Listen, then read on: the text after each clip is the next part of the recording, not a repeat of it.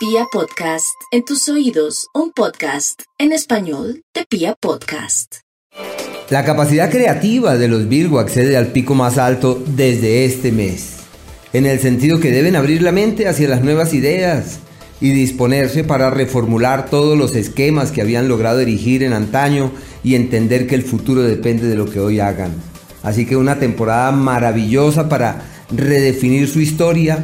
reorientar sus actividades en el plano profesional, aclarar qué es lo nuevo que vale la pena hacer y qué es aquello con lo que ya no es posible mantenerse.